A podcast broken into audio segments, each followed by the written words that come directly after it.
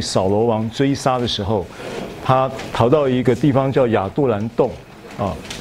然后呢，当他在亚杜兰洞那里生养休息啊，然后在那个那个过程当中呢，就有四百个声音称为四百个勇士啊，就聚到他那里去啊，应该是在撒母耳记上的二十二章的二节。那这四百个勇士呢，圣经上描述他们呢，是英文字的话，就是三个第一字开头的字啊。第一类的叫做 distress 啊，那中文圣经翻译作窘迫的。然后第二类呢是 debt，啊，中文翻译是欠债的。然后第三个呢是 discontent，那中文翻译呢是心里苦恼的。啊，那他的意思是心里不满足的，啊，所以有三个 D 字开头的啦，我们叫三 D 家族啦，啊，第一个就是窘迫的、欠债的、心里苦恼的啊，这三种人。那刚刚敬拜的时候，主就跟我讲，当我们当中有没有那个窘迫的，那个窘迫的，那窘迫不一定是经济的窘迫，啊，可能是某一种人际关系的窘迫。可能是某一种你现在所处的环境、客观环境的窘迫，啊，那么我奉耶稣的名宣告你要得到释放。啊，我们当中呢，是不是有欠债的？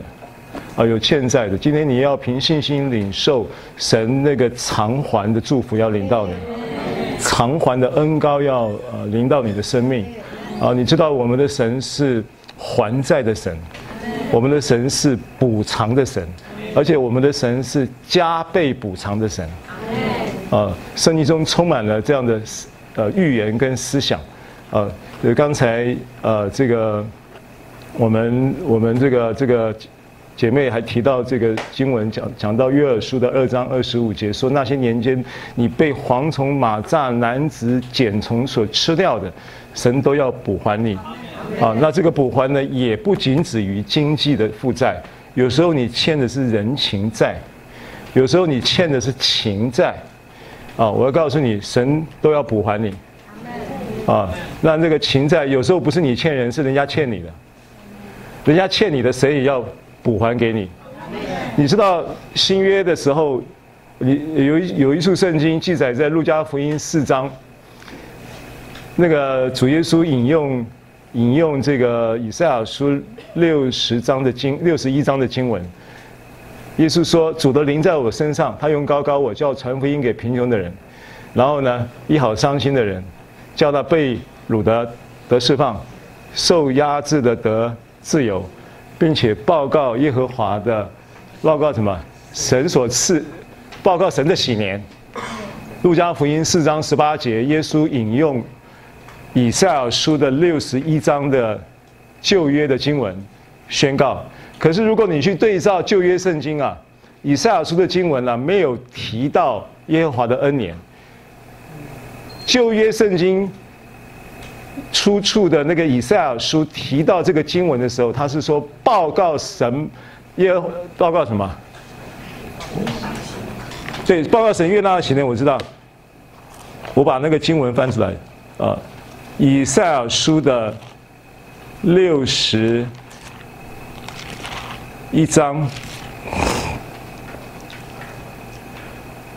他说：“主耶和华的灵在我身上。”是耶稣引用这个经文了啊！耶稣在路加福音四章十八节引用这个经文，因为耶和华用高高我，叫我传好信息给谦卑的人，差遣我医好伤心的人，报告被掳的得释放，被囚的出监牢，报告耶和华的恩年。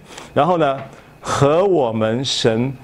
报仇的日子，但是耶耶稣在引用这个圣经的时候没仇了，没有提到这个报仇的日子的这句话，对不对？我们打开路加四章十八节对照圣经文，路加福音四章的十八节，主的灵在我。对，主的灵在我身上，因为他用高高我，叫我传福音给贫穷的人，差遣我报告被掳的得释放，瞎眼的得看见，叫那受压制的得自由，报告神悦纳人的喜年。没有提到报酬了。那它这个意义有两个啦，有两个意义。第一个意义就是神跟人之间的那一个仇敌的关系，因为耶稣得到了解决，这是一个意义。对，耶稣他他就是要解决我们跟神之间的关系嘛，让我们能够跟神和好嘛，对吧？所以他不提这个仇这件事情了。那第二个很重要的意义是什么？很重要的意义，你要理解，你的这个生命的仇恨呐、不管是你被恨也好，或者是你恨人也好，这些仇恨呐、这些东西也要在这个福音里被解决。你知道神用他的启示用什么方式来解决？为什么他没有提没有提这个仇了？除了他就是要解决人跟神之间，因为人向着神是做仇敌的。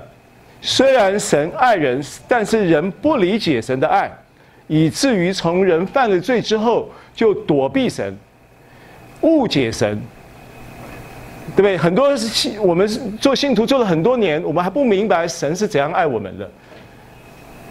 你知道爱这么一回事，但是你很难去推理这个爱在神推理，把它推到神身上以后再。把它推到你的身上，这件事情就变得不是那么主观。你不是你的知识是知道的，你你是有这个知识知道神爱你的，可是你没有真正的去经体验到、经历到那个神是怎样爱你。圣经上讲到那个耶神在基督里爱我们的那个爱是怎样的爱？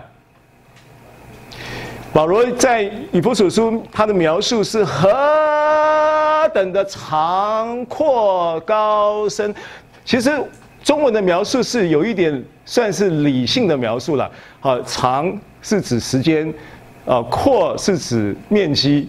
然后呢，高是指众生啊，深是是是是，就说它是你你用中文圣经来看的时候，你会觉得说他在描述一个爱的那种那种理理性的空间。可是如果你他如果你去看那个希腊文的原文，你就是懂得希腊文的文学的人会很清楚知道保罗他在描述这这个词的时候，他是用他是用那种诗句啊。用那种诗句，用那种很有意境的诗句说：“长啊，阔呀，高啊，深啊。”他是极尽他的情感在描述神的爱。但是就着我们而言，我们经历神的爱是这么稀疏啊！我们经历神的爱，对神的爱的那个主观的意识不是那么强烈。好，那话又说回来，耶稣在这里他。说他要，他要，他引引用了这个经上的所说的这个话，引用在他自己身上，要他传福音给贫穷的人。最后他说要报告神悦纳人的喜年，然后呢，解决了仇恨的同时，让人跟神，神跟人，应该是人跟神可以和好，因为神从来没有跟人不好，是人跟神不好，是人向着神与神为敌。耶稣来单方面的解决了原来的这个和好，呃，原来的仇敌关系，以至于能够和好，这是一件事。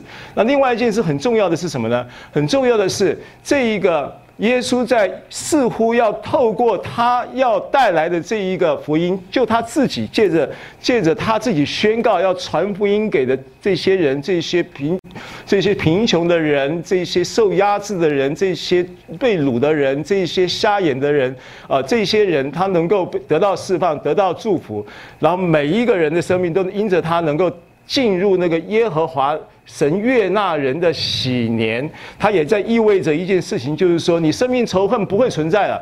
你为了为什么你生命的仇恨不会再存在了？你你跟人之间的仇恨也不会再存在了。为什么它不会存在了？它不会存在的不是那个仇恨的历史跟事实，它不会存在的是你那个仇恨的感觉会不在了。为什么你知道？神用一种方式来让来让你向仇敌报仇，他用什么方式？他用施恩的方式，他不断的施恩在你身上。不断的施恩在你身上，他不断的施恩在你身上，他不断的施恩在你身上，让你的仇敌来跟你和好啊！他不断的施恩在你身上，来让你可以在神面前，在仇敌面前向向着仇敌以神夸口，以神的恩来夸口，Amen。好，我想这个是开头的时候一点感动啊，所以你的你你你生命中的那个窘迫，你生命中的那一个，不管是人人情的、情感的、物质的这些债，神要帮你补还。第三个，你心中仍然有那个不满足，心里苦恼。原文的意思是心里不满足，你仍然有那个不满足。那个不满足呢？神今天要让你真正的从启示你，让你明白，让你满足的是神自己。注意，弟兄姐妹，我们我们我们必，我想起那个以马忤斯那两个门徒，他们从耶路撒冷，在耶稣被钉十字架之后。非常沮丧的决定要开始挥别他的信仰生活，准备要开始另谋出路的时候，因为他们一直寄望要复兴以色列的耶稣，竟然被钉死在十字架上了。这下他们的寄望全部都落空了，所以他们就从耶路撒冷往以马忤斯他们自己的原来的家乡的方向走。走着走着，耶稣向他们显现，跟他们讲了一番话。让他们重新又得到了启示，对不对？所以他们，因为我之前讲过，从耶路撒冷到姨妈五斯中间有二十五里路，差不多十二点五公里，就差不多从北德会馆走到台北车站，所以时间换算一下，两小时。从耶路撒冷走到了以马忤斯，走完了，圣经上记载说日头已经平西，就太阳已经下山了。他们就强留耶稣，要耶稣呢跟他们一起吃饭，要留他过夜，因为他给他们讲解圣经，他觉得那个话语实在太对他们来讲是，呃，得到了相当的饱足，他们很渴望能够继续的跟耶稣交流。耶稣就跟他们一起领圣餐。圣经上记载说，他们把那个饼一拨开，眼睛就明亮了。然后说，他们刚才刚才这个这个呃，在跟我们他在跟我们说讲解圣经的时候，我们的心岂不是火热的吗？但是不料他讲完了以后，饼拨完了以后，耶稣就不见了，因为耶稣还有一场聚会啊。他回到耶路撒冷，后来超自然的出现在耶路撒冷的聚会里，记不记得？圣经上你是知道，那是耶那是复活的第一天嘛。我刚刚讲的事情是耶稣复活的那当天发生的事情。耶稣复活那当天有三场聚会，早上一场，下午一场，晚上一场。今天你也是早上一场，我们也早上一场，下午一场，晚上还有一场。耶稣那天复那天主主日也是很忙的，下午那一场就是跟以马忤斯的门徒，跟他们边走边聚会，完了以后呢，晚上呢又出现在。耶路撒冷的聚集当中，约翰福音二十一章记载那个聚会，耶稣出现在他们当中的第一句话是什么？记不记得？愿你们平安。他出现在团体的聚集当中的复活的的显现的时候，第一句话就是愿你们平安。而且他出现的时候是圣经上记载是门窗紧闭啊，因为那个时候风头很紧啊，耶稣被钉死了，这一些。这些呃，定死耶稣的法利赛人也好，罗马的政府也好，就是尤其是法利赛人，尤其是这个这个宗教组织的系统还在追杀一些门徒啊，所以他们其实风声很紧，聚会的时候是不敢声张的，都得要门窗紧闭的。就耶稣就忽然超自然的出现在他们当中，然后说：“愿你们平安。”那这一个事情。以马往以马五十路上这个事情的一个重点是，这两个人为什么会沮丧？他们其实是追求，是追求耶稣，是愿意跟随耶稣的人呐、虽然名字没有记载在圣经上，但这两个人的事例，圣经约翰、路加福音花了不少的篇幅记载这件事情，它其实是有它的重要性。那耶稣为什么要，就是为什么要要向他们显现，而且是复活的第一天？然后下午的这个这个时段，清晨一个时段，跟玛利亚，跟几个妇女去找耶稣，或者耶稣向玛利亚显现，下午就向这两个门徒，晚上就正式的聚会开场。复复活的那那一天的行程就这样，所以可以可见，那其实那个聚会那是蛮重要的聚会啊，到底要传递什么信息？这两个人他们寄望的，他们寄望的是复兴以色列。他们寄望的不是耶稣自己，Amen。所以为什么心里会不满足？弟兄姐妹，你心里不满足是你你要的是耶稣为你复兴你的以色列，还是你要的是耶稣？Amen，好不好？所以今天呢，开头就有这么一个祝福，要临到这个三 D 家族了啊！无论你在怎样窘迫的环境，神今天要释放你；无论你现在不论什么样的债务背负在那里，神应许的话不会落空的，他要补还你。第三个，神要用他自己的生命，用他自己来亲自的满足你，让你脱离那个 discontent。脱离那个 debt 欠债，也脱离那个 distress。第二个，刚刚敬拜的时候，一处圣经出现，呃，在我的脑海也分享给大家，就是特别关于财务的，特别关于财务的祝福。经文是在马太福音十一章二十五节，耶稣说：“父啊，天地的主，这些事像聪明通达人就藏起来，像婴孩就显出来。”好，我得到的启示是：父啊，天地的主。这句话的意思，父是掌管天地所有的资源的主。跟我说资源。资源。然后这一些资源，这一些掌管天地的这一些资源，由父来掌管的，他要向他要向着什么样的人来彰显这些祝福？第一个，像婴孩。像婴孩就显出来，像婴孩。好，再来二十三十节二八二九，你们都熟悉啊。劳苦担重担的可以到我这里来，我就使你们得安息。然后呢，主说我柔心里柔和谦卑，你们当负我的轭，学我的样式，这样你们心里就必得享安息。二是什么意思？二是工具嘛，耕田用的嘛，yoke 对不对？那个牛耕田是不是要负个二啊？OK，好，所以你的工作会亨通啊。我跟你说，你会轻省，会容易，好不好？要领受这个祝福吗？相信就领受了。好，我刚刚特别在在这个，因为我想起来，最近这十年，许多的这个先知在预言这个世代的这种，呃。这个一个一个现象，会属灵的一个应许跟现象，就是会有一个属灵的财富，也会有一个物质的财富的转移。我相信这个信息，弟兄姐妹大部分都听过，有不同的先知释放出这样的信息出来，就是基督徒要准备好来接受这一些祝福。但是呢，在这个历年来这一个 information 释放出来之后，有一些人。掌握了这样的一个信息，从事了一些错误的投资，以至于亏损，有没有？有，有很多这样的例子，弟兄姐妹，但不代表这个预预言是错的哦。我现在是要提醒你这件事情，你仍然要秉持着福音的基础，秉持着福音，神透过耶稣基督的福音给我们的信息，不要因为这些错误的 demo，不要因为这些错误的经验。就推翻了这个预言的真实性。这个预言是对的，但是预言要结合的是信心，预言不是要结合你的贪心。再说一次，这个预言要遂行在你身上，结合的是人的信心来领受，运行在你身上，不是用贪婪来领受。所以你要注意，你要注意，你要先从神的话里面，从福音里面去解决人那个贪欲的问题。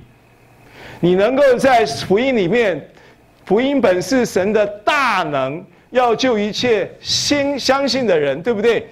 然后那个大能是什么能？你知道吗？福音的那个大能，那个大能包含了有没有包含医治的能？有。有没有包含得获财的力量的能？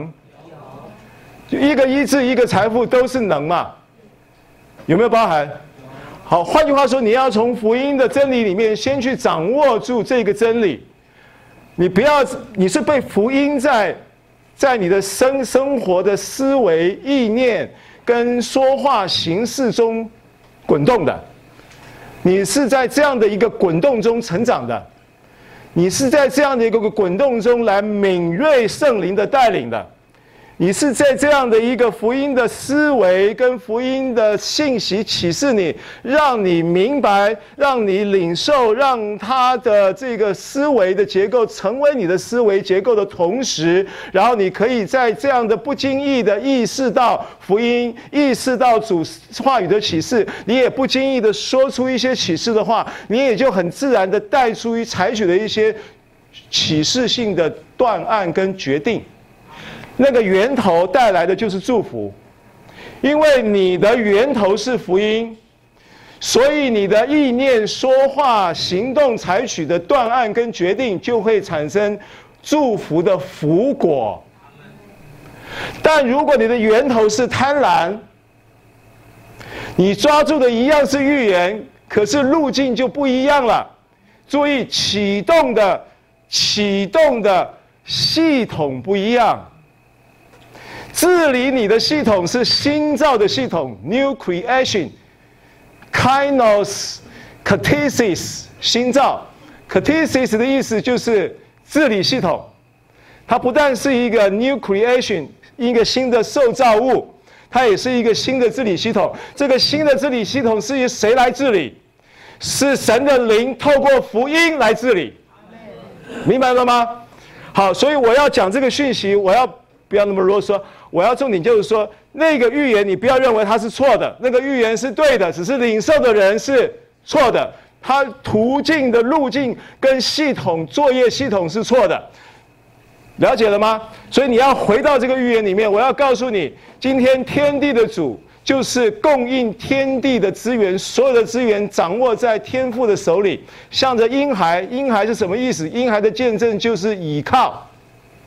婴孩的见证，他不会忧虑下一餐有没有得吃。你看过这种婴孩吗？婴孩就是依靠，他不会忧虑明天，他只是告诉你现在饿了，他哭，对不对？对，像婴孩就显出来，所以十一章到三十节的时候就说，三十节怎么说的？我想想看。主的轭是容易的，主的担子是轻省的。跟我说，主的轭是容易的，主的担子是轻省的。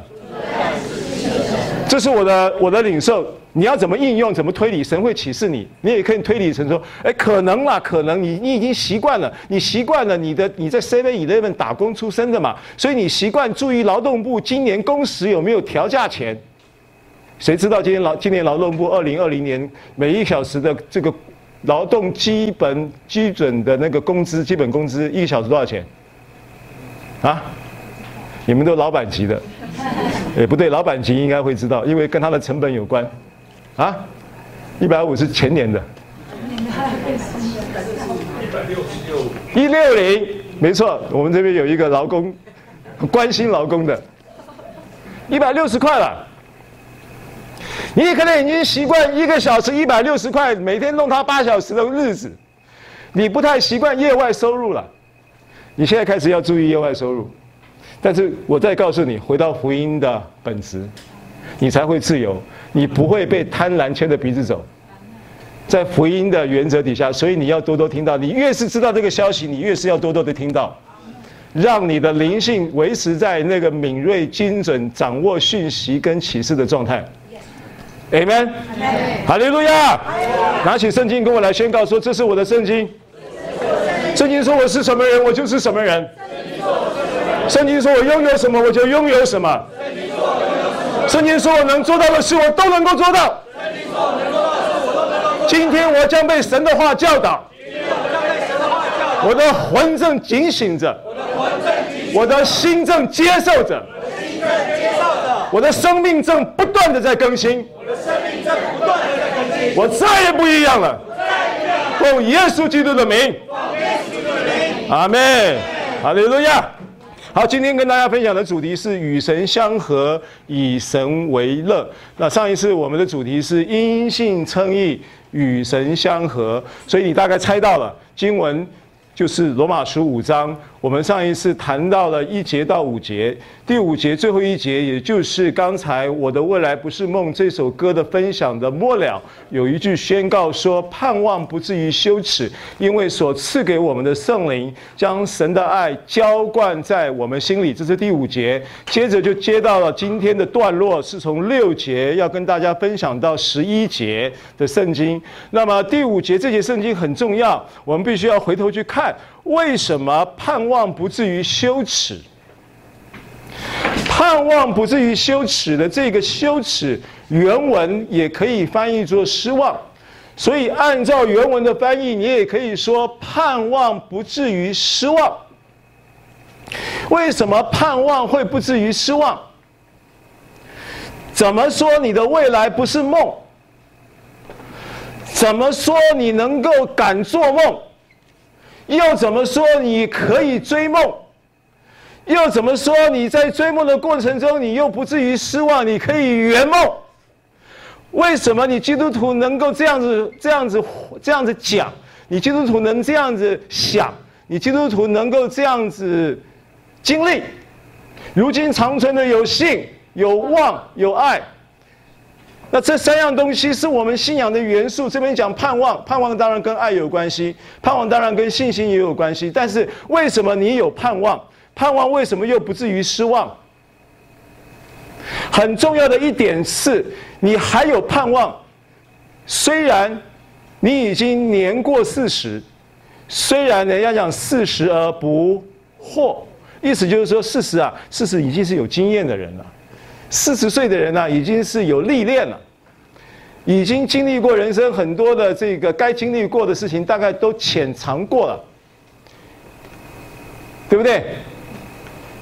所以呢，太阳底下，日光之下，没有啥新鲜事。所以呢，不惑之年过了以后，基本上也不太有什么盼望了，因为该经历都经历过了。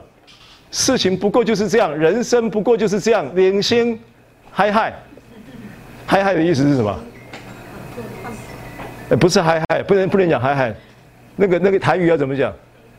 就是不过喊喊，不过如此，领先喊喊嘛，不过如此，是不是？是不是这样的心态？但基督徒不一样，为什么基督徒不一样？为什么基督徒不会说喊喊嘛？为什么基督徒他可以说盼望不至于失望？有一个很重要的因素，你的信念里面一定要有一个信念，就是刚才的诗歌讲的，他是做新事的主。你的经验都是旧的，经验过的事情就是旧事的定义嘛？什么叫旧的事？就已经经历过的事嘛，没啥新鲜的嘛。但是我们的神是做新事的神呐，你忘记了？你要抓住这个信念，他是做新事的神，他是在看沙漠中开江河的神，他是在旷野中开道路的神，他专门做那个眼睛未曾看见、耳朵未曾听见、人心也未曾想到的事。所以盼望不至于羞耻。那你这样的一个认知要从哪里来？这个认知从哪里来？你你怎么样去认认知到这个事情？说神是做新事的神，神是做我们眼睛未曾看见的，耳朵未曾听见，人心未曾想到的。你要从哪里来这些信念？跟我说福音。福音。福音，你就是要掌握福音，你就是要经历这个福音，你就是要不断的在你的思想中构成这个福音，因为这个世界是每一天给你的消息。基本上本质上都不是福音，偶尔会告诉你，收购周年庆，去排队拿福袋，偶尔会有，在这个也堪称福音吧。如果说世界有福音，这也就算福音了。其他我问你，你听到什么福音吗？你二零二零年可以告诉我，你从 no，我现在要讲讲的是真新闻了，你不要跟我讲假新闻。真的新闻里面，你你真的事情里面，二零二零年发年发生什么事情，让你觉得是福音的？举个例子，随便讲，有没有？有没有？政策、经济什么什么啊？啊，疫苗出来了，是不是算福音啊？可是今年还没那个啊，八字每一撇，只闻楼梯响，不见人下来。啊，三倍券啊，算福音啊，荣耀归给神，给双林，给双林一个掌声，终于找到一件了。弟兄姐妹，为什么盼望不至于失望很重要啊？你要相信一件事情，神是做新事的主。同样的逻辑，这个逻辑，这个信念，你要放在开头我们刚刚讲的，对不对？他要帮你救你脱离窘迫，他要补还你。不管什么样的债务，他背负所有的重担，对不对？而且他要成为你亲亲自成为你生命的满足。这些事情他都要透过福音来成全，透过这一个充满盼望的福音。所以到了到了这个永生的那个境界的时候，我们在讲这个信仰的最终极的那个。永生的境界，永生的盼望嘛，最终极就是耶稣再来的时候，那个永生的盼望，啊，那这种东西我们因为这个灵性駑钝哈，然后又这个才疏学浅哈，也想象力又不够丰富，也不知道，也想象不到那个十四年保罗那个十四年前他自称为。被提到三层天是看了什么？他自己也讲不出来，也没什么描述，我们也想象不到，我们也很难想象。但是更重要的是，圣经告诉我们，现在你信了神的儿子，就就是永生了。意思就是说，你信了神的儿子，你已经在永生的这一个应许的盼望的领域里面了。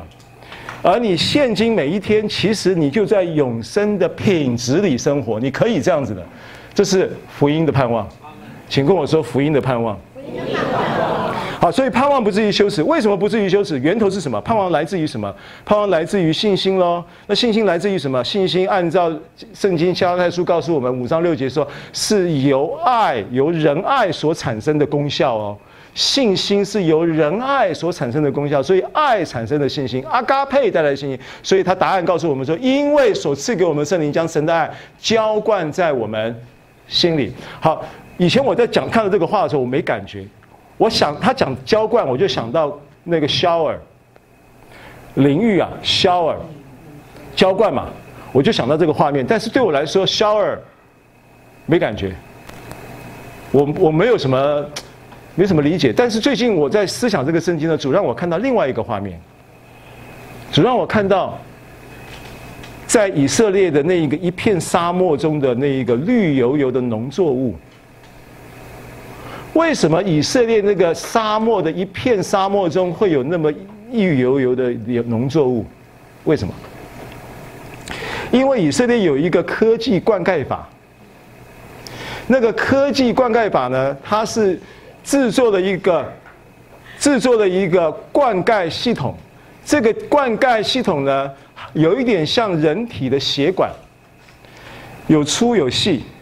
按照那个作物区域的各种不同作物的需要，去规划它的大小，然后呢，它叫做滴水灌溉。所以你如果到那个沙漠中看到以色列沙漠中看到那个绿油油农作物的时候，你去近看它，它都会看到那个管子小小的，跟小指头差不多细，而且它是直接输到根部，可以吸收水，因为以色列的水。台湾一年的一天的雨量有可能就超过以色列一年的雨量。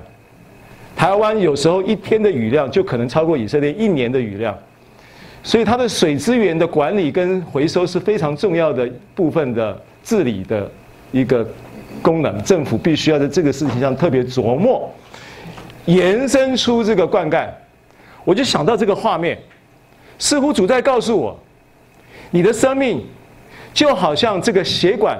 神的爱透过这个血管输送那个氧气，然后输送那个爱像氧气一样。你知道我们每一个细胞都需要血管输送氧气的吗？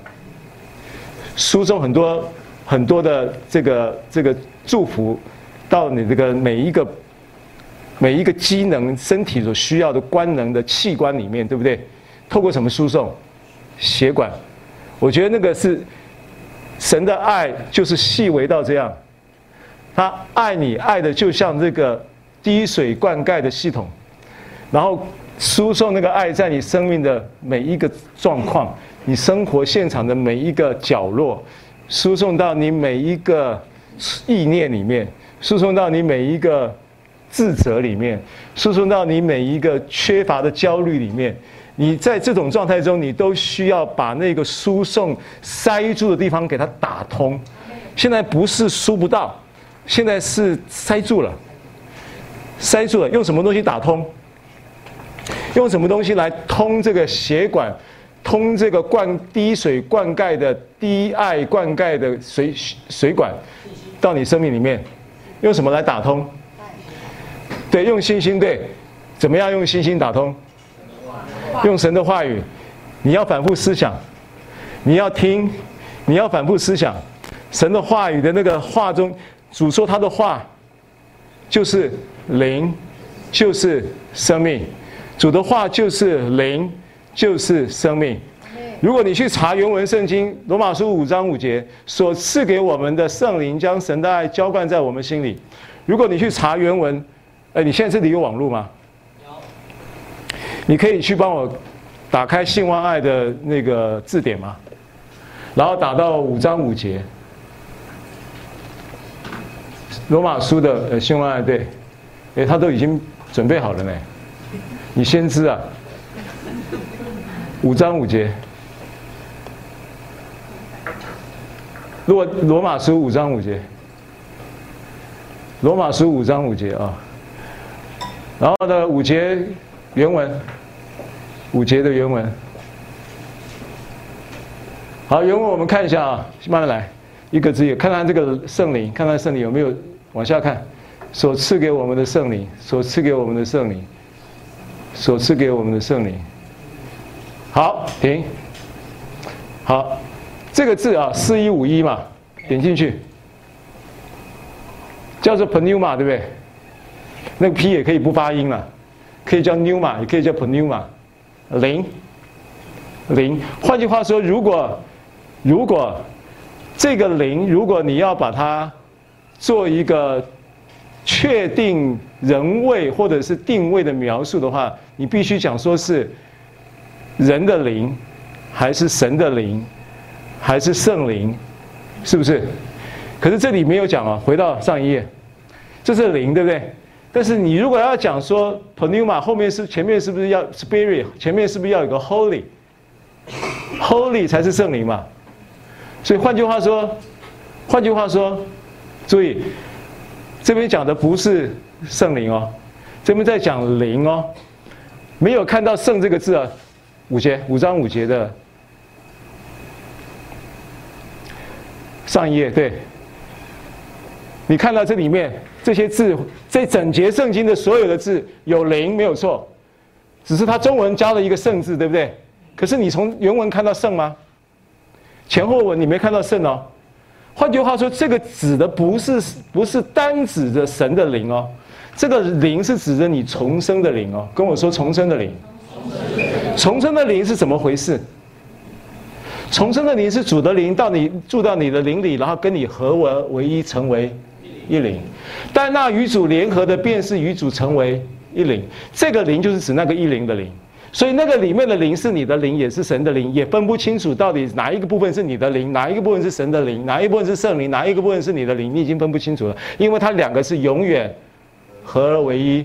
永远合而为一，它已经成为一个灵了，所以没办法分了，因为永远不会分开了，永远分不开了。所以这个灵，这个灵已经是完完全全的你的重生的灵，这个灵就要释放，就要浇灌爱在你心里。为什么？因为神已经透过这个灵，已经跟让你重生，已经拥有了神那个长阔高深的爱在你的里面了。Amen。好，这个是前段了。呃，你现在有这个理解。如果没有这个东西，你很难与神相合。为什么？因为你在生活当中，每天在你的眼帘上面出现，每天在你的脑海里面出现，每天在你的生活现场发生的这些事情，这些人事物每天上演，每天出现，每天在那里。围绕在你身边的这些事情都不为，都没有在为没有在为你能够有盼望而效力，没有在为你能够有平安而效力，没有在为你能够被感受到强烈的神的爱而效力。环境没有为这个事情效力的，所以你必须要明白说，今天你与神相合，你要从哪里来经历这个与神相合的祝福？你要从哪里？你要从你的灵啊，对，你要从神的话语啊，Amen。好，我们从第六节开始看到十一节哈。那这段圣经呢，PPT 里面都有，但是我们是分开看，我先把它读一次。啊，这一段圣经我先读一次，你们听就可以了。哦，六到十一节，因我们还软弱的时候，基督就按所定的日期为罪人死，为一人死是少有的，为人人死或者有敢做的，唯有基督在我们还做罪人的时候为我们死，神的爱就在此向我们显明了。现在我们既靠着他的血称义，就更要借着他免去神的愤怒。原文没有神的，原文是，就更要借着他免去愤怒。跟我说免去愤怒。第十节，因为我们做仇敌的时候，且借着神儿子的死得与神和好，既已和好，就更要因他的生得救了。不但如此，我们借着我主，既借着我主耶稣基督得与神和好，也就借着他。以神为乐，好，所以今天主题就是这段圣经的经文。那六节，我们先看六节，逐节来看啊。六节，六节的重点呢，他说我们还软弱的时候，基督就按所定的日期为罪人死。我想这一节这一节圣经有很多的信息，就光这一节就有很多信息，但我重点要放在按所定的日期这件事情。那这件事情呢，有很多的圣经的事例或者圣经的的一些的教导可以。来证明神他在我们生命中所预备的这种是呃救恩的计划是一个完整的，是一个妥善的计划。有很多的圣经可以证明啊，但今天我们会举例呃一段圣经来跟大家分享啊，就是按着所定的日日期。那其其实你光是像譬如说他讲软弱，或他讲为罪人死，其实这个罪人并不是指着不幸的罪人。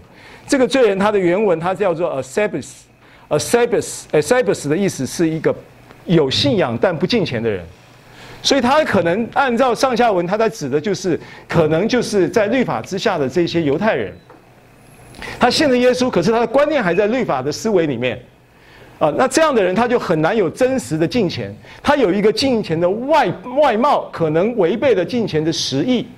好，所以但但是这不是我们今天要讲的重点啊，因为他有很多信息在这些经文里面。但是今天重点我要讲锁定的日期，因为我要你确知一件事情：神的救恩计划不是突发奇想，神在整体的救恩计划里面有一个缜密的救恩的实计划的内容。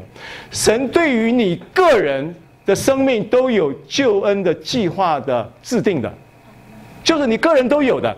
啊，这是很重要的一个观念，所以他这里讲说，我们还软弱的时候，基督就按着锁定的日期为罪人死。那锁定的日期，我们先看两一一节圣经啊，是我们都熟悉的，在耶利米书二十九章十一节 PPT 里面有啊。他说：“我知道我向你们所怀的意念是赐平安的意念，不是降灾祸的意念，要叫你们末后有指望。”那另外一个新国际版本的翻译是什么呢？是只有我知道我为你们计划的事情。不是灾难，而是繁荣。神像我们是有计划的，那个意念在新国际版本翻译做计划。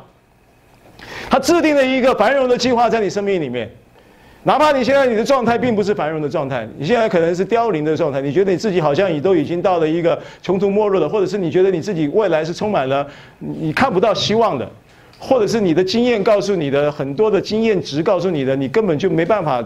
振奋你自己，能够再去期待明天有什么事发生，啊！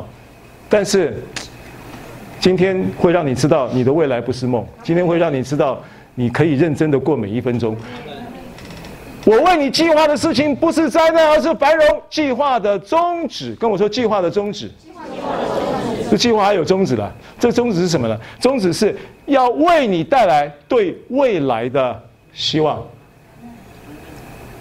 这个计划的宗旨都是一样的，他对着每一个人计划的宗旨都是一个一样的宗旨，这个宗旨就是要让你对未来有希望。可能计划的内容各有不同，计划的执行各有不同，计划的方案各有不同，可是计划的宗旨是一样的，就是要你对未来有希望。啊，你记得我刚开头跟你讲要如何有希望吗？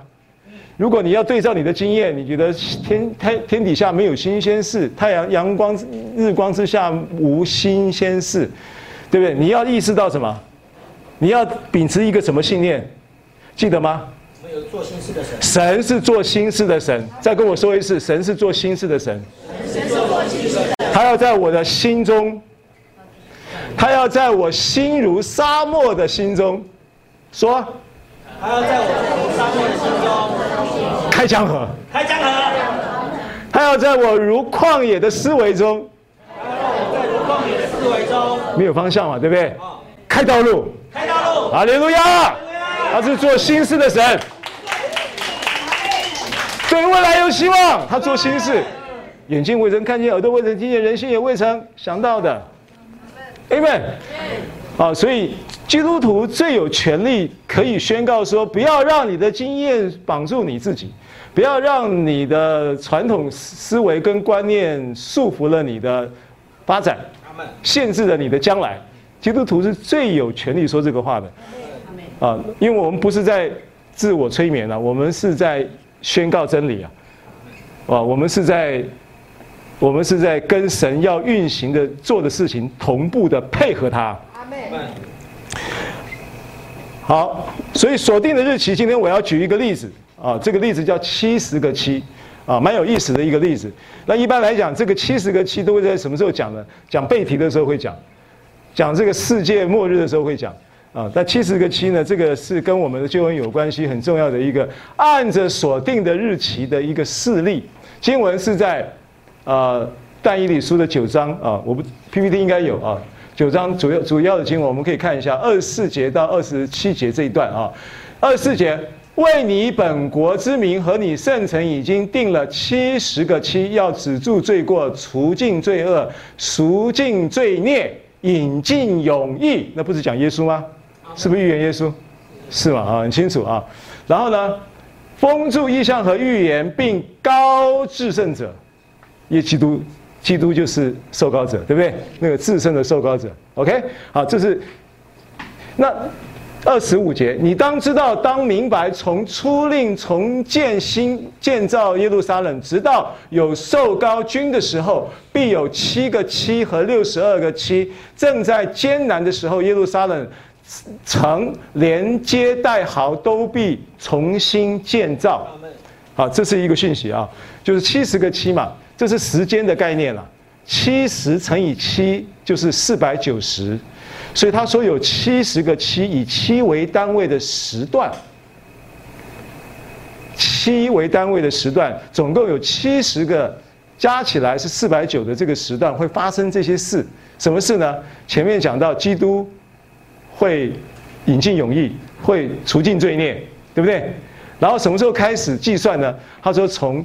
重新发令建造耶路撒冷，直到有受膏君的时候，必有七个七和六十二个七。换句话说，七个七是是七个七嘛？六十二个七加七个七等于几个七？六十九。啊？六十六十二加七。啊，对嘛？六六十九，六十二加七。现在我们在听到，跟数学无关，我知道，但是基本算术还是要会啊。算不清楚你怎么弄啊？那个 logizomai 要算清楚啊！算你唯一的算 logizomai 算得很清楚的，每一条都是不都无罪无罪无罪无罪，通通算清楚的。所以你也要清楚你哪里被赦免。好，六九个七，所以这边从什么时候开始？艰难的。从建造发令重建耶路撒冷，然后到什么？到有受膏君，就是耶稣基督受膏的时候。将士受膏，啊，那等下我会拿经文给你看。这个时候是六十九个七，好，那再来二十六节，过了六十二个七，那受膏者必被剪除，钉十字架。完了以后呢，一无所有，必有一王的名来毁灭这城和圣所，必终如洪水冲破。这个是主后七十年，罗马的太子提单提单提多，太子提多去毁灭了耶路撒冷的预言，对不对？然后呢，必有征战一直到底，荒凉的事已经定了。二二十七节，一期之内就是最后一个期了。刚刚不是六十九个吗？总共几个？七十个嘛。所以最后一个期在这里讲了，这一期之内，他必与许多人坚定盟约。啊，那这个经文要查证的话，在启示录十一章三节，一期之半，一期之半是多久？三年半嘛，哈，三年半呢？启示录这边讲是一千两百六十天，也提到四十二个月，四十二个月也就三年半，一千两百六十天也是三年半。好不好啊？那行毁坏可证的如飞而来，并有愤怒请在那行毁坏的身上审判啊！大灾难，直到所定的结局。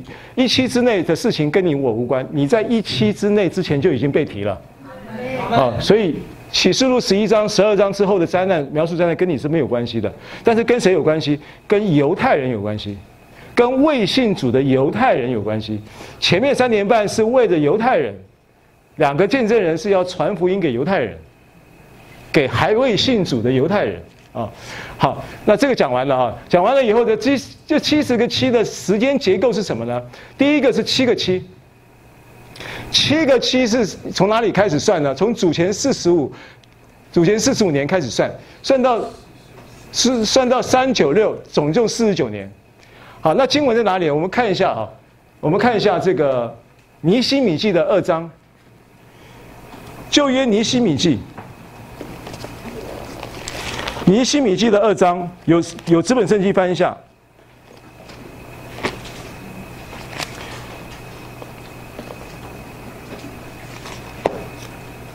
二章一到八节。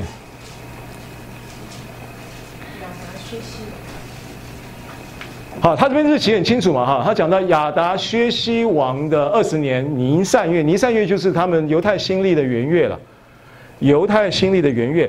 那你圣经的记载，历史记载没有讲到几几月，有讲到几月，没讲到几号，那就是指的一一第一天，所以就是尼散月的元旦那一天，犹太新历的元旦那一天，啊，然后在王面前摆酒，拿起酒来。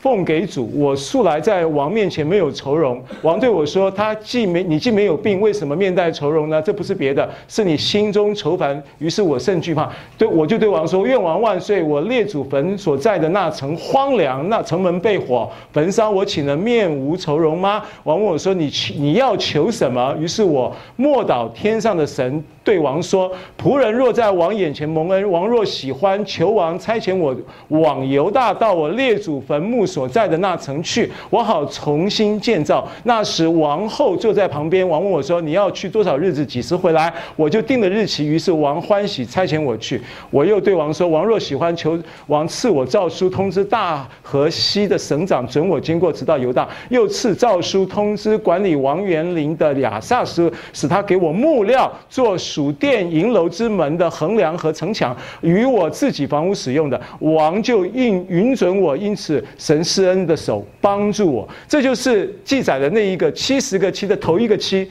总共多久建造完成？四十九年。所以第一个，第一个，第一，不是第一，第一段的这个七个七四十九年，就是在这边有的一个实际的起气的时间。好，回到 PPT。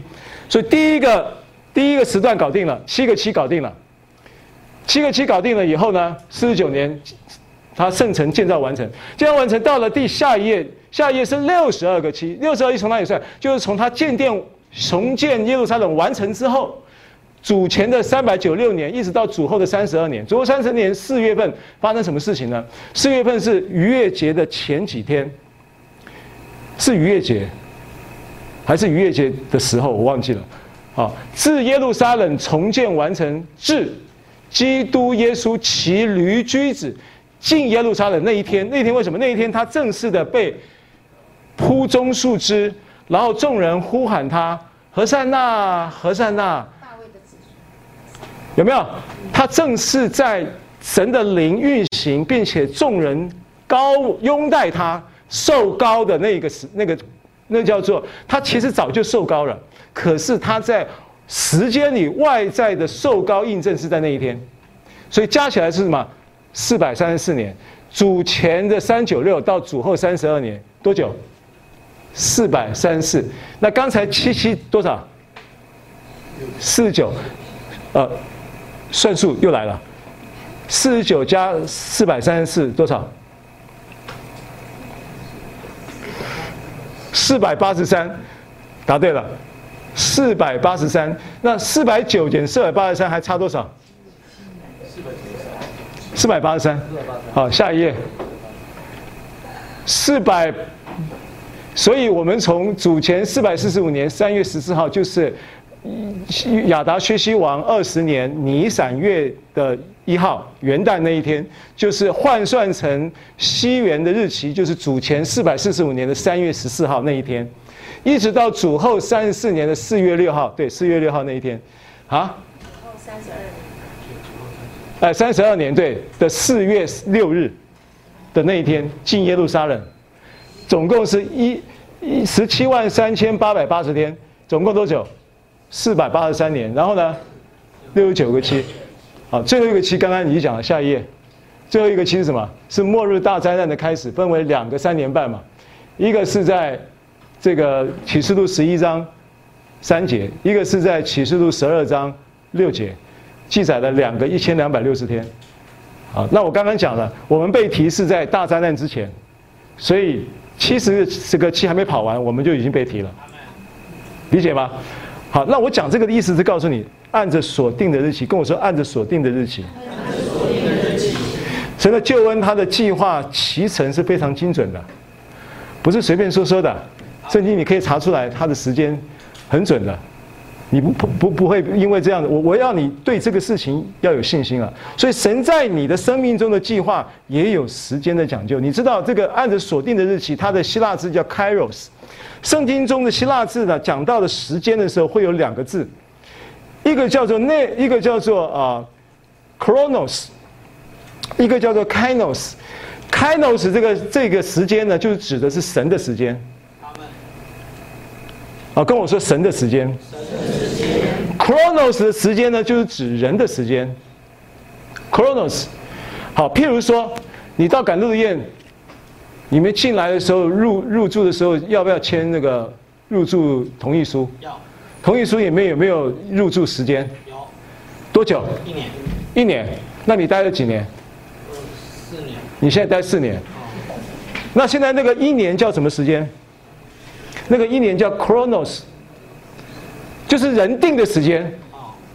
但是神带领你有 Kairos 的时间。听懂我的意思吗？所以你不要拿着 Chronos，你就数馒头。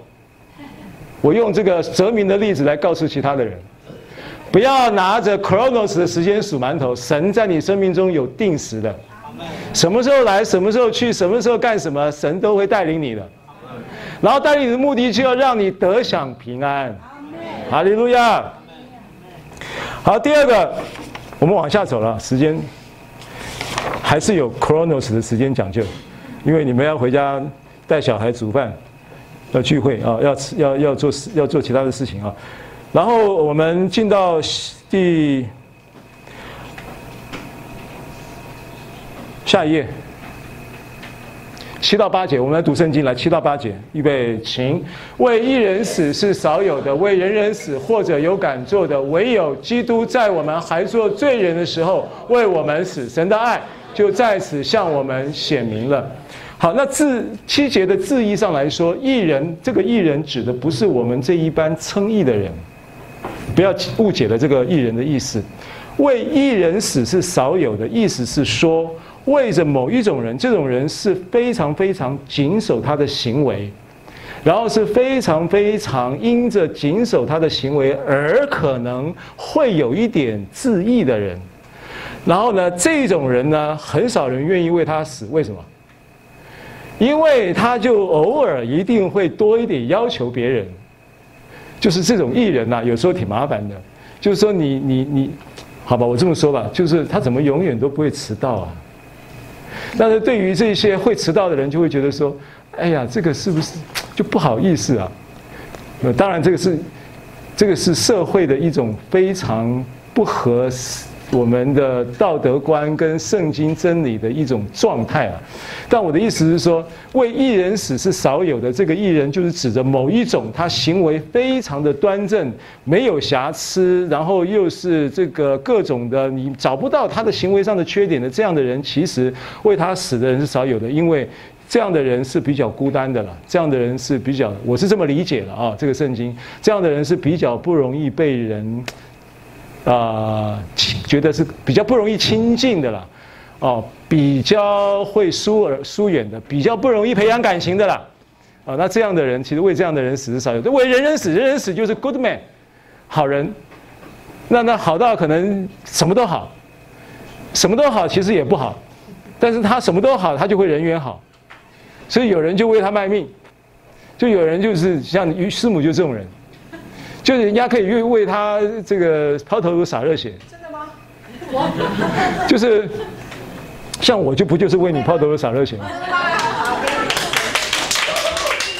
我是举这个例子啊，这个字义上，当然这个不是重点，也没没有什么教导，重点也不是，因为我们也不是这种艺人，我们也不要做这种人人，我们要做的是新造的人。他说。唯有基督在我们还做罪人的时候为我们死。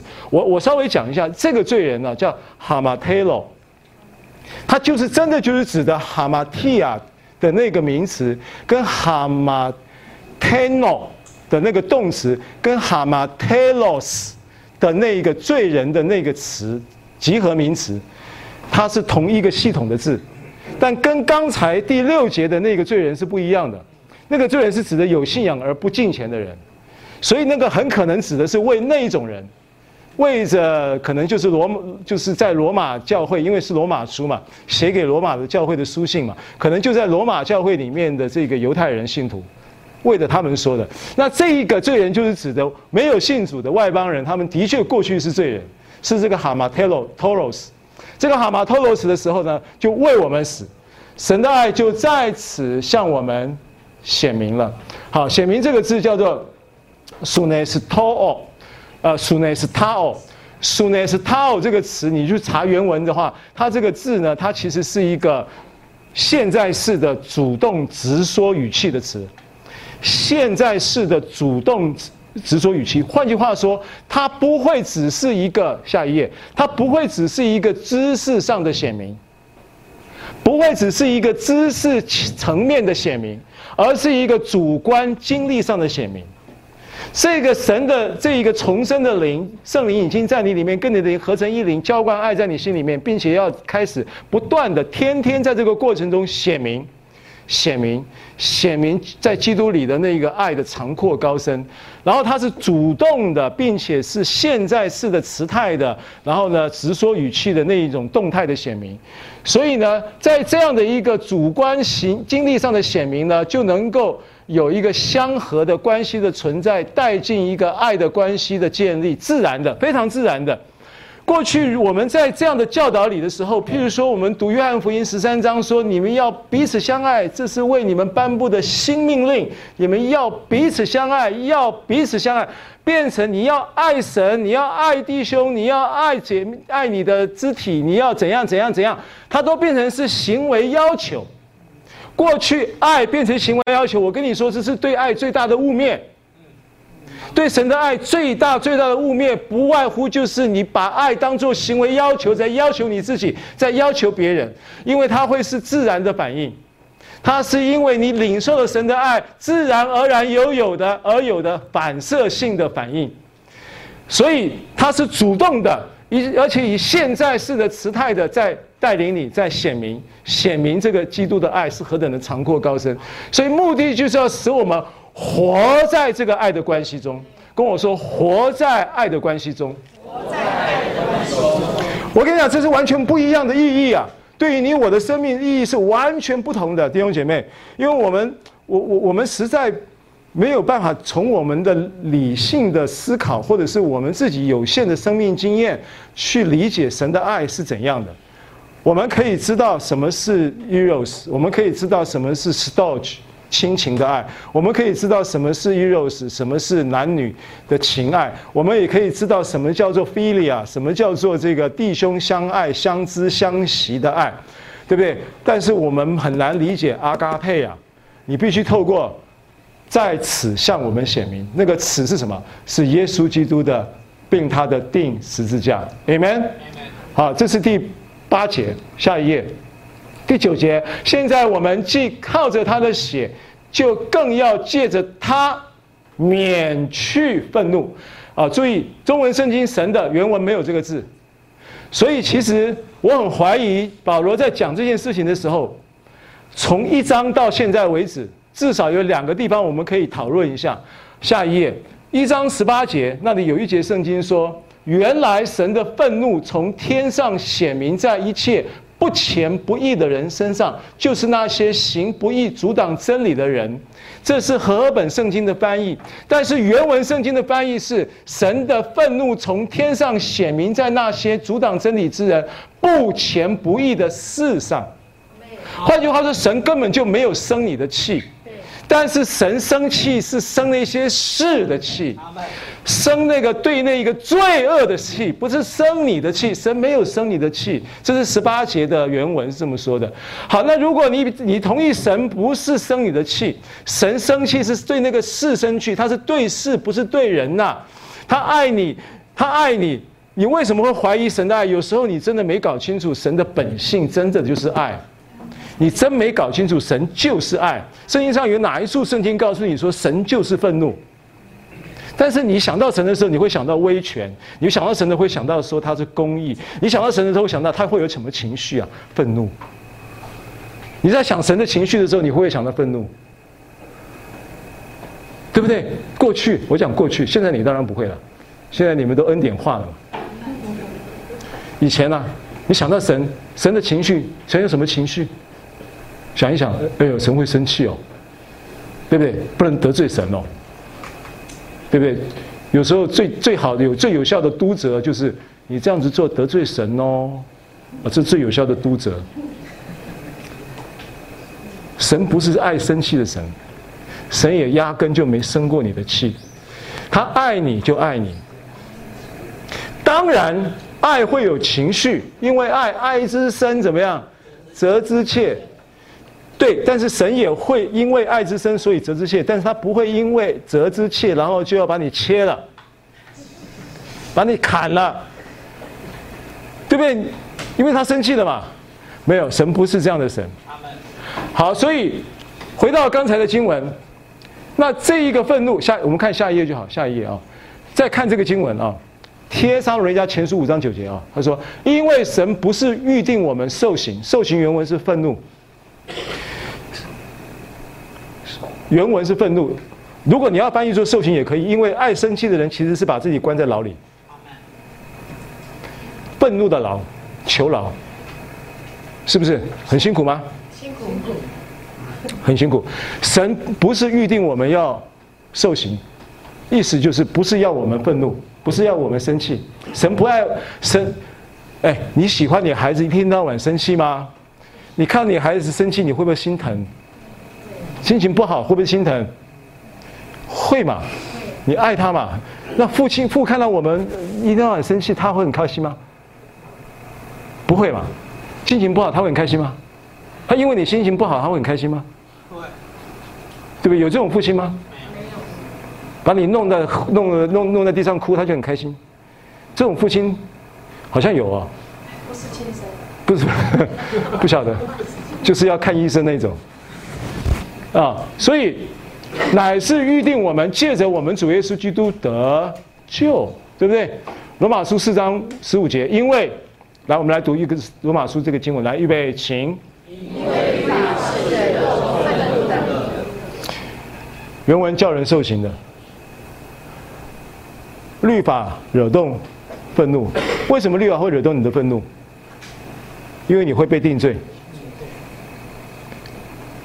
你不但人，我跟你讲，有一种定罪不是别人定你的罪，是你自己定你的罪。你自己在那边定你的罪出不来啊，然后你自己生你自己的气啊，很难消。生别人的气，有时候别人呐、稍微这个态度转一下，你就气消了。你自己生你的气很难消。如果你在定罪的状态里，对不对？好，换句话说，回到罗马书五章九节。现在我们既靠着他的血称义，就要更，就更要借着他免去愤怒。原文没有神的愤怒，神的愤怒在这里根本就没有出现，其实是你的愤怒。你需要被爱，除去你心中的愤怒。你也需要被爱，除去你心中的恐惧。这是人类的很重要的那种情绪源头了。啊，当然最原始的情绪源头是恐惧了，所以爱既完全，就把惧怕除去。人吃了分别善恶树的果子，犯了罪之后的第一个反应，第一个情绪的反应就是恐惧嘛，他就害怕，听见神的声音就害怕，躲起躲在树林里面，对不对？所以是恐惧，所以几乎所有的负面情绪啊。人类几乎所有的负面情绪都是从恐惧延伸出来的。恐惧有没有可能延伸出苦毒、嫉妒、纷争、恼恨？对不对？你去这，你你那么快的点头，就表示你有经历过嘛？你经历过，你为什么会你为什么会嫉妒呢？你怕呀，你怕输给人家嘛？你怕被比下去嘛？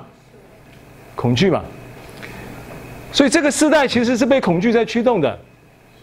团队的绩效在要要做得很好，其实其实恐惧的推动跟压力的推动，那个力道是很大的。一般呐，但我们在基督里，我们要转换这个驱动力，要被平安驱动，对不对？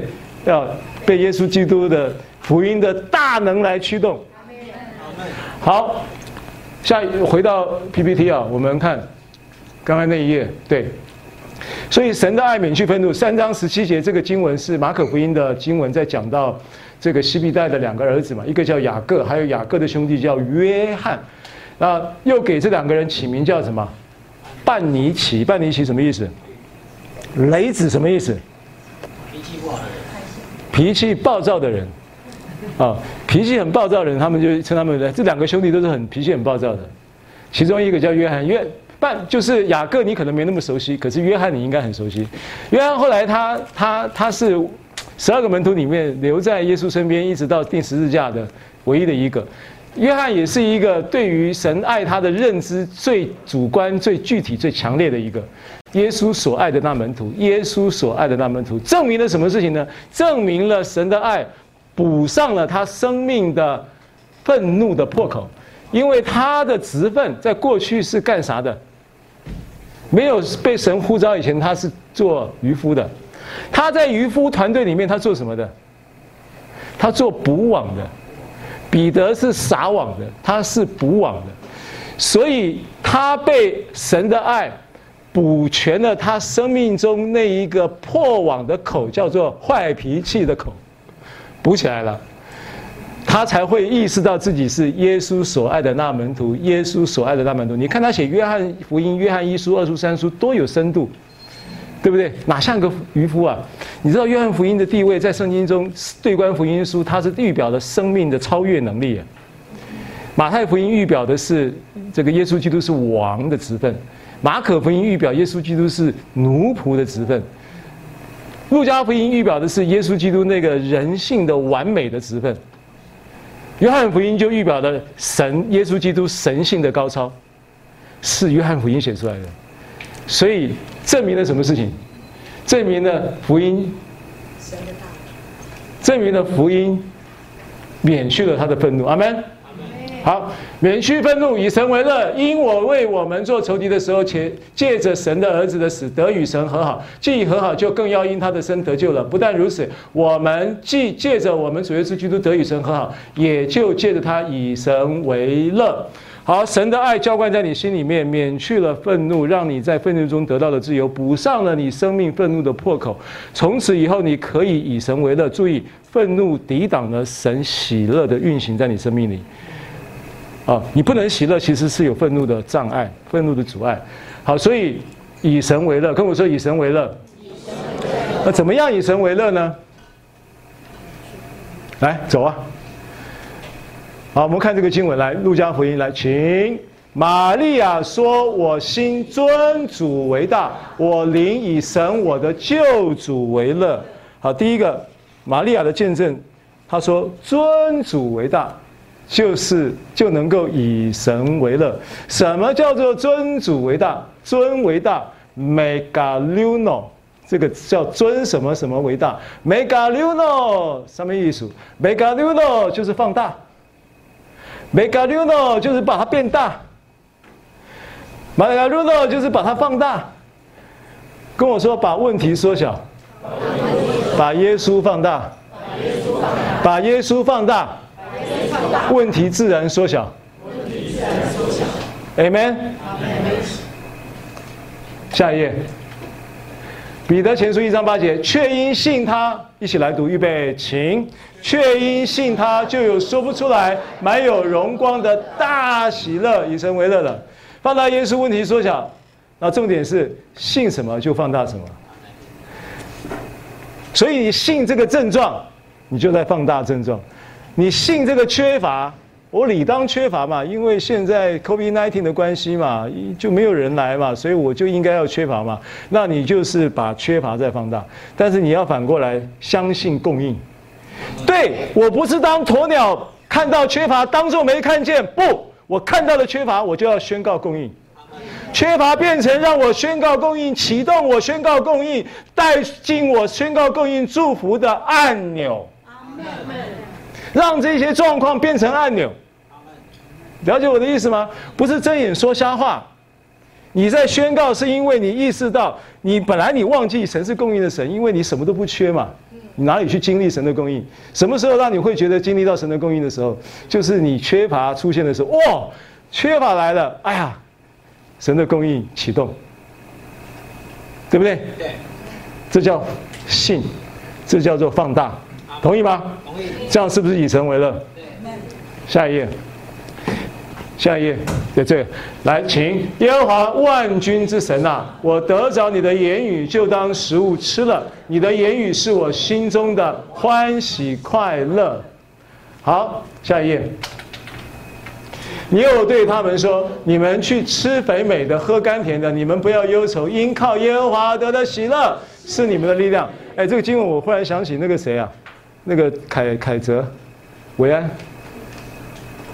啊，凯泽维安，你们不是要这个字吗？我已经写好了，忘了带来。因靠耶和华而得的喜乐是你们的力量。为什么？吃。对不对？你以前不是用这招吗？心情不好的时候大吃一顿，结果后果不堪设想，不能这样。吃神的话，不是吃洋芋片，不是吃麦当劳，吃神的话。下一页。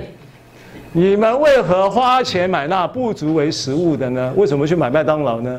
为什么用劳碌得来的买那不使人饱足的呢？你们要留意听我的话，就能吃那美物，得享肥甘，心中喜乐。哈利路亚！我跟你讲，让神的话语成为你心中的喜乐。你只要一次两次尝过这个滋味，你就会上瘾的。这个瘾太好了。这个瘾一上了以后，所有的瘾通通脱掉了，所有的霸占通通没有了，就上这个瘾就够了。下一页，如何以神为乐？你当倚靠耶和华而行善，又要以耶和华为乐，他就将你心里所求的赐给你。所以怎么样以神为乐？下一页。希伯来书十三章十五节十六节，我们一起来读预备，请我们应当靠着耶稣，常常以颂赞为祭献给神，这就是那承认主名之人嘴唇的果子。只是不可忘记行善和捐输的事，因为这样的祭是神所喜悦的。做神要你做的事了啊！我们得救是本乎恩的信，对不对？不是出于自己，乃是神所赐的，也不是呃，是出于行为，免得有人自夸。我们原是他的工作，在基督耶稣里造成的，为要叫我们行善。怎么定义？行善怎么定义？就是神所预备叫我们行的。所以行善的意思不是造桥铺路，不是做功德。行善的意思是每一天 follow 神要你做的事，每天照着圣灵引导你做的那些事，那些事就是行善，你就喜乐了。因为你在这个过程当中，你会看到那个亨通，你会看到那个兴盛，你会看到那个各样的祝福，Amen。啊，所以你连服侍你都不是勉强的，你都是喜乐行善的。好，最后一段圣经啊，最后一段圣经，这个传道书很有名的智慧书啊，十一到十三节，预备，请。神造万物，各按其时成为美好，又将永生安置在世人心里。我知道世人莫强如终身喜乐行善，并且人人吃喝，在他一切劳碌中享福，这也是神的恩赐。Amen。啊，所以这个写照呢，说出了永生其实有一个很好的经营。永生呢，它的经营核心价值呢，就是以神为乐。以神为乐的这个作业机制呢，也很简单。第一个就是放大耶稣，问题自然缩小。跟我说，问题不大，耶稣最大。问题不大。第二个，以他的话语成为你的食物，成为你心中的欢喜快乐。这一个一次两次尝到的这个滋味，你会爱不释手，让神你的让你爱上神的话语，因为神已经爱上了你。最后一个，喜乐行善，行善喜乐。奉主的名祝福大家。我们请明明牧师带我们擘饼。谢谢您收听收看我们的信息。如果您喜欢，欢迎您订阅。上帝赐福你。